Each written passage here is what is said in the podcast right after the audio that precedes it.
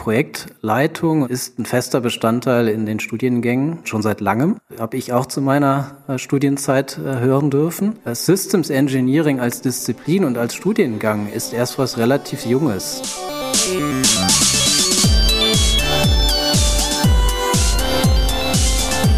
Herzlich willkommen zum Itemis Podcast. Ich bin Mina Novakova, Agile Coach und Scrum Master in der Itemis AG und heute eure Moderatorin. Und ich bin Gavin, Fullstack-Entwickler bei Itemis und Produzent dieses Podcasts. Heute haben wir für euch unsere eigene existenzielle Krise. Und wir reden über den Fachkräftemangel in der IT-Branche. Mina, wer sind wir? Was machen wir hier? Was machen wir tatsächlich? Gute Frage. Also das ist die allererste Folge von dem Itemis Podcast, ähm, die wir heute feiern. Und äh, an unserer Seite steht auch Jens, also Jens Wagner. er ist Gründer und Vorstandsvorsitzender der Itemis AG, die vor 20 Jahren gegründet wurde. Also wir feiern dieses Jahr auch Jubiläum. Und Jens ist Experte für Automatisierung, Digitalisierung, Cybersecurity und Verfechter von New Work, New Leadership, Diversität und Inklusion. Hallo Jens, schön dich dabei hallo, zu haben. Hallo Mina. ja, wer, was machen wir hier, Jens? Vielleicht kannst ja. du uns diese Frage beantworten. ja, das kann ich tatsächlich. Du hast ja schon gesagt, wir sind ja eigentlich schon 20 Jahre alt, also gar nicht mehr ganz so jung. Ähm, und ich kann euch eins sagen, wir haben äh, eigentlich schon im Jahr 2004, also ein Jahr nach unserer Gründung, unseren ersten Podcast gemacht. Also da sind wir gar nicht so unerfahren und äh, haben uns ganz lange ähm, um andere Themen gekümmert, aber jetzt äh, haben wir irgendwie mal wieder Lust gehabt, äh, was Altes wiederzubeleben, so zum 20-jährigen Jubiläum. Ja, und hier sind wir jetzt auf der Tonspur. An wen richtet sich denn unser Podcast? An alle Leute, die bei uns in der Branche unterwegs sind und feststellen, hm, ab und zu knirscht's mal, ab und zu braucht man mal einen Input, eine neue Idee, ähm, unsere Idee ist es hier in diesem Podcast, unser Wissen und das, wie wir Dinge tun, einfach mal weiterzugeben.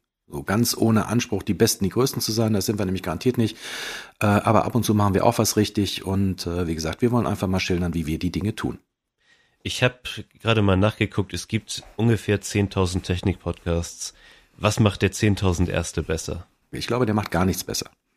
Weil äh, man muss nicht immer der Beste sein. Das, was man aber haben muss, man muss was zu sagen haben und davon haben wir eine ganze, ganze Menge. Also wir verfügen wirklich über ganz, ganz äh, viel Wissen aus ganz, ganz unterschiedlichen Branchen. Und was bei uns vielleicht tatsächlich ein bisschen anders ist, wir können Themen verbinden. Wir sind nicht so spezialisiert aufgestellt. Wir bei Itemis haben äh, unterschiedliche Divisionen. Wir haben eine Cloud and Enterprise Division. Wir haben äh, Engineering Divisions, die auch sich mit ganz, ganz unterschiedlichen Themen beschäftigen. Und wir sind auch sehr, sehr gut, was die Themen drumherum angeht. Zum Beispiel Agilität und Recruiting, New Work, New Leadership. Das sind alles Dinge, da haben wir sehr, sehr viel Erfahrung, sehr, sehr viel Know-how. Und äh, im Gegensatz zu vielen anderen stecken wir dieses Wissen auch mal ganz, ganz gerne zusammen. Und da entsteht dann immer was Neues raus. Und diese neuen Sachen, die wollen wir euch auf der Tonspur näher bringen. Das heißt, der Podcast soll auch ein bisschen vernetzen, ein bisschen auch unser Wissen, unsere Expertise nach außen bringen, um eben auch Interessenten zu finden, um in Dialog zu kommen. Stimmt das? Ja, genau. Dialog ist alles. Wir wollen ähm, Themen diskutieren,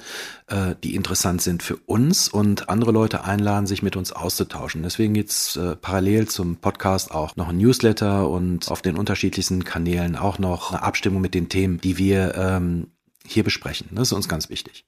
Ja, Kannst du vielleicht ein Motto für unser Podcast direkt jetzt hier spontan nennen? Ja, das, äh, das, das, das fällt mir relativ leicht. Ähm, das Motto, um das es sich bei uns immer dreht, ist lebenslanges Lernen. Das heißt, wer meint, er hat irgendwann mal studiert und ähm, kann sich dann äh, mehr oder weniger zurücklehnen und muss nichts mehr lernen, der ist komplett schief gewickelt. Lebenslanges Lernen ist unser Motto und dazu gehört es eben, sein Wissen zu teilen, sich mit anderen Leuten auszutauschen und äh, über dieses Konzept lebenslanges Lernen und den Austausch kommt man dann zum nächsten, was uns wichtig ist und das ist das Thema Innovation. Denn nur wenn man sich mit unterschiedlichsten Positionen auseinandersetzt, immer wieder was Neues lernt, dann kann am Ende auch was Neues entstehen. Diese beiden Sachen, die treiben uns äh, bei ITMS an.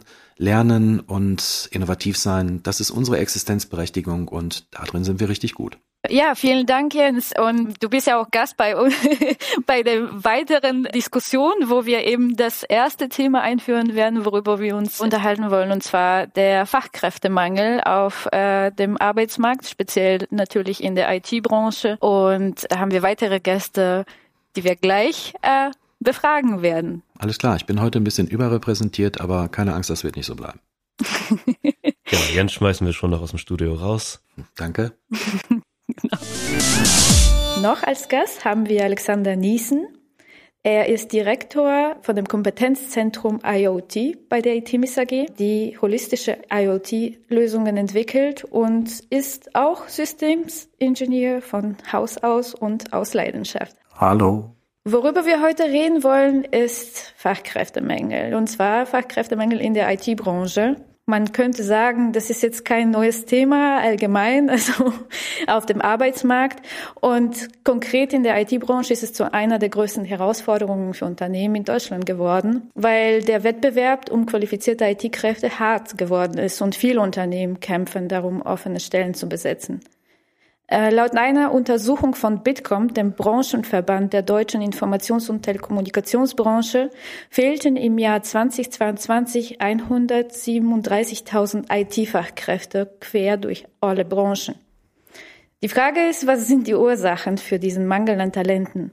In der Regel werden in Diskussionen rund ums Thema externe Gründe aufgeführt. Aber gibt es da etwas mehr unter der Haube? Fehlt es wirklich an spezialisierten Talenten? Wie sieht der Arbeitsmarkt in der IT-Branche aktuell aus deiner Sicht, Alex? Also ich glaube, der Mangel ist ganz allgegenwärtig. Das, das wird niemand äh, bestreiten können. Ich glaube, wir wollen uns aber ja heute noch mal so ein bisschen auch auf die Rolle der Systemingenieure einschießen oder die Systemingenieure anschauen.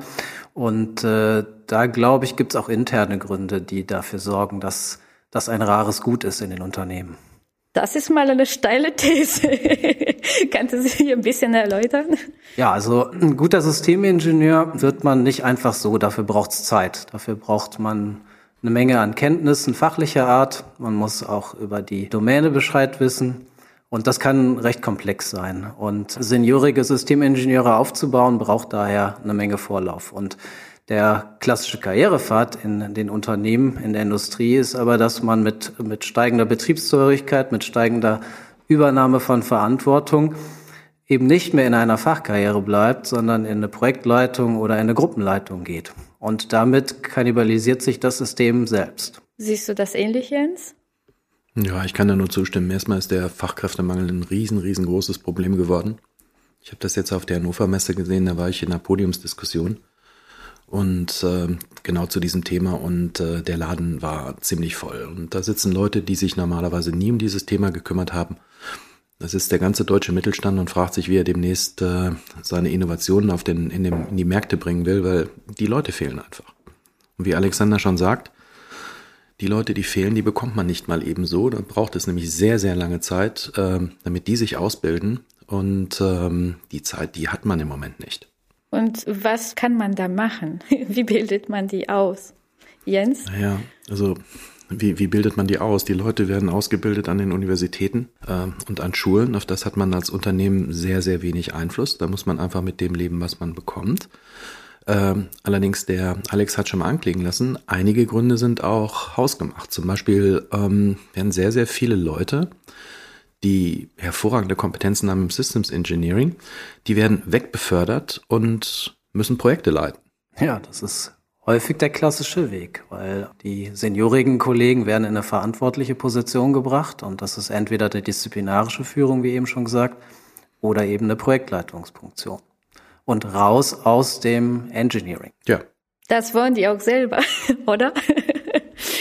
Oder werden die gezwungen, das zu tun? Das mag natürlich den persönlichen Präferenzen entsprechen. Ich glaube aber, ein Grund ist, dass äh, sozusagen der klassische Karrierepfad das einfach vorzeichnet. Ja, das heißt, wenn ich in irgendeiner Form aufsteigen will im Unternehmen, auch mehr Gehalt äh, bekommen möchte, dann bin ich irgendwie gezwungen, mich dem zu unterwerfen. Es kann sein, dass das auch meinen persönlichen Vorlieben entspricht, aber das muss nicht in jedem Fall fürs Unternehmen auch die beste Lösung sein. Ja? Ja, also da kann ich mal eine lustige Geschichte erzählen. Also bei uns hat sich jetzt jemand beworben, der ein ganz, ganz hochpreisiger, sehr, sehr teurer Mitarbeiter, Systems Engineer seit Jahren. Der hat uns angeschrieben und gesagt, er würde ganz gerne wieder als normaler ähm, Systems Engineer arbeiten, nicht mehr als Projektleiter und uns gleichzeitig mitgeteilt, dass er bereit ist, auf ein Drittel seines Gehaltes zu verzichten. Danach hatten wir gar nicht gefragt. Das heißt, er kommt selber mit so einer Idee rein. Und äh, da muss ich mal eins sagen, ich glaube nicht, dass die meisten Leute, die eine Systems Engineering Karriere irgendwie mal begonnen haben, unbedingt Lust haben, in die Projektleitung zu wechseln. Weil ähm, da braucht man aus meiner Sicht andere Qualitäten oder sollte andere Qualitäten besitzen. Im Grunde genommen wollen die Leute das machen, äh, was sie am liebsten tun, nämlich äh, ja, Systeme konzipieren. Welche Qualitäten wären das, die notwendig wären für eine Projektleitung, für eine gute Projektleitung zum Beispiel? Natürlich braucht es fachliche Skills für das Projektmanagement genauso wie für ähm, für das Systems Engineering, ähm, aber natürlich auch ein, ein Großteil eben an sogenannten Soft Skills. Ne? Ich muss kommunizieren können, ich muss mit Leuten umgehen können, ich muss vielleicht ein Team führen können. Ähm, all das, denke ich, gehört dazu. Das gehört aber auch beim Systems Engineering dazu, wenn ich ein größeres Team dort anleite und koordinieren muss.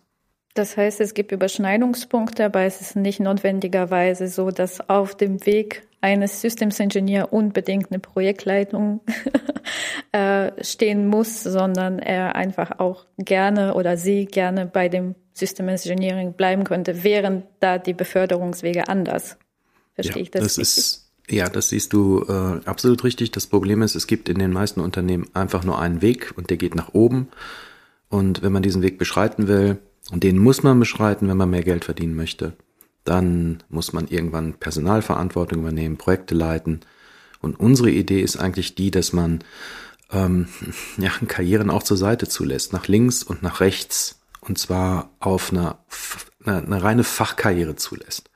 Die Leute das machen lässt, was sie am besten können, nämlich in diesem Fall ähm, Systeme bauen und äh, die System beziehungsweise die Projektleitung dann mit Leuten besetzt, die eben dafür brennen, die das besonders äh, gut können. Und äh, dazu sollte man halt seine Systemingenieure nicht als Projektleiter verbrauchen, sondern im Idealfall sich Projektleiter suchen, die Projekte dann zusammen mit den Systemingenieuren leiten. Genau, und im Übrigen glaube ich, ist das auch leichter zu leisten, weil ja als Projektleiter muss ich über die Domäne natürlich wissen, welche relevanten Prozesse gibt es, welche Regulatorien sind relevant aber ich muss kein detailliertes Wissen über die Technik haben.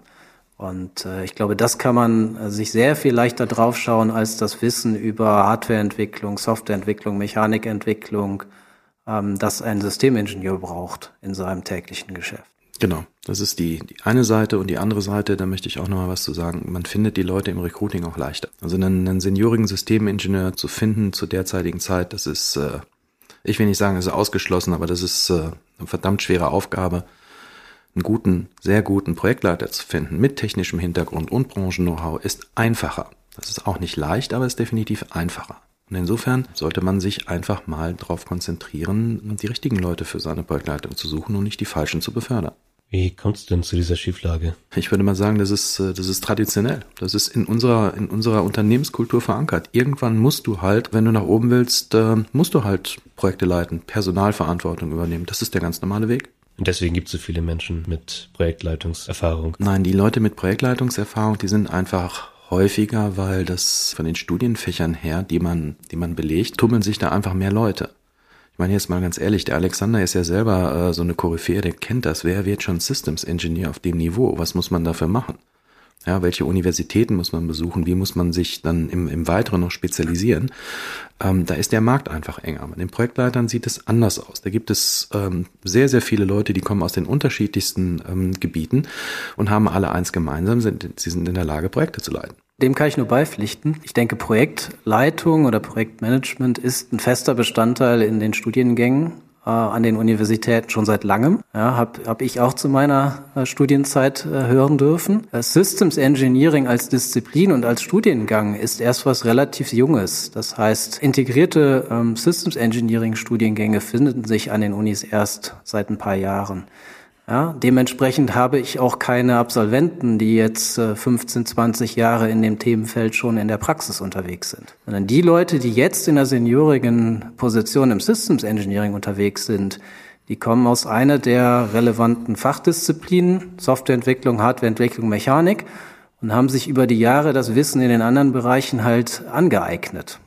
Ja? Und es sind fast ausschließlich Männer, oder nicht, Alex? Ja, fast ausschließlich. Das ist auch ein Problem. Nee, ist das Problem, aber das ist jetzt kein Unternehmensproblem, aber das sehen wir ja auch. Sehr, sehr viele Leute, die halt in dieser Branche unterwegs sind, sind Männer. Da verschlafen wir es in Deutschland regelmäßig und schaffen es 50 Prozent der Bevölkerung gar nicht an das Thema ranzuführen. Ähm, aber auch da sieht es im Bereich Projektleitung halt besser aus. Da sind wir viel diverser unterwegs und ähm, haben halt einen, einen größeren Pool an tollen Menschen, auf die wir zurückgreifen können.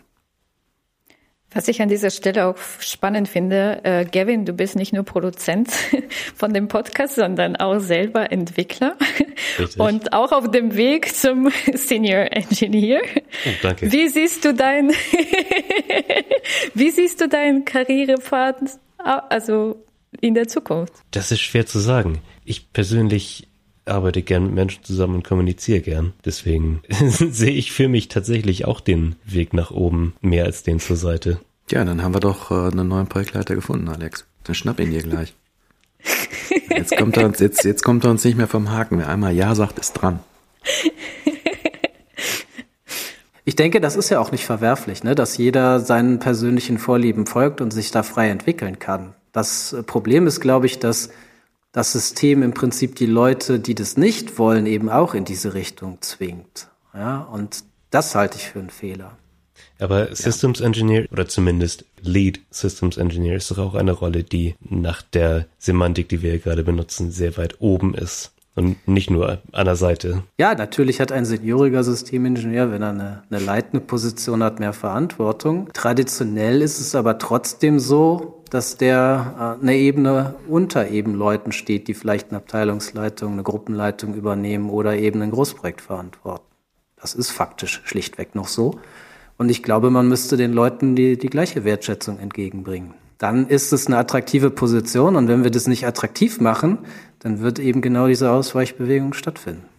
Ja, und wir haben ja auch noch eine, eine, einen weiteren Fall im Köcher, was dieses, dieses grundsätzliche Problem angeht. Man kann seine seniorigen Systemingenieure ja ruhig befördern. Man muss sie nur nicht dann mit Projektleitungsaufgaben zuschaufeln, sondern eine Möglichkeit wäre, dass man ihnen zum Beispiel eine Projektleitungsassistenz zur Verfügung stellt. Dass man wirklich sagt, wenn man schon jemanden ins kalte Wasser speist und lässt ihn Dinge tun, die gar nicht mal so sein sind, dann am besten nicht alleine, dann im Team. Und äh, mit solchen Teams hat man dann eigentlich beide Probleme auch gelöst. Der Systemingenieur kann weiterhin große Teile seiner Arbeit leisten und man hat weiterhin eine gute Perspektive für eine gute Projektleitung und die Leute, haben wir ja gerade schon gesagt, die man in solchen Teams packt, die, die findet man ja am Markt. Also eigentlich ist das eine runde Sache. Ich denke, da kann man auch wieder in die Softwareentwicklung gucken. Jetzt werden mich wahrscheinlich alle agilen Leute steinigen dafür, aber im Prinzip äh, haben die agilen Methoden ja genau das vorgemacht, ja, dass sie die Projektleitungsverantwortung auf mehrere Leute verteilen und eben, wenn ich mal bei Scrum zum Beispiel bleibe, den Master dazu packen zum, zum Product Owner und eben das verteilen an Verantwortung. Ja, also Agilität in, äh, im Systems Engineering schließt sich überhaupt nicht aus. Also das heißt, durch Agilität könnte man das Problem auf jeden Fall lösen, indem man die Verantwortung auf mehreren Schultern verteilt. Das ist auch eine großartige Überleitung zu unserer nächsten Folge, wo wir über Agilität sprechen wollen. Da werden wir uns auch auseinandersetzen damit, wie setzt man ein gutes Team zusammen, wer gehört dazu, was sind die Qualitäten, die notwendig sind. Vielen Dank. Gerne, sehr gerne. Vielen Dank auch an euch. Das war die erste Folge des Itemis Podcasts. Wir hoffen, es hat euch gefallen und vielleicht hört ihr beim nächsten Mal wieder rein. Bis dann.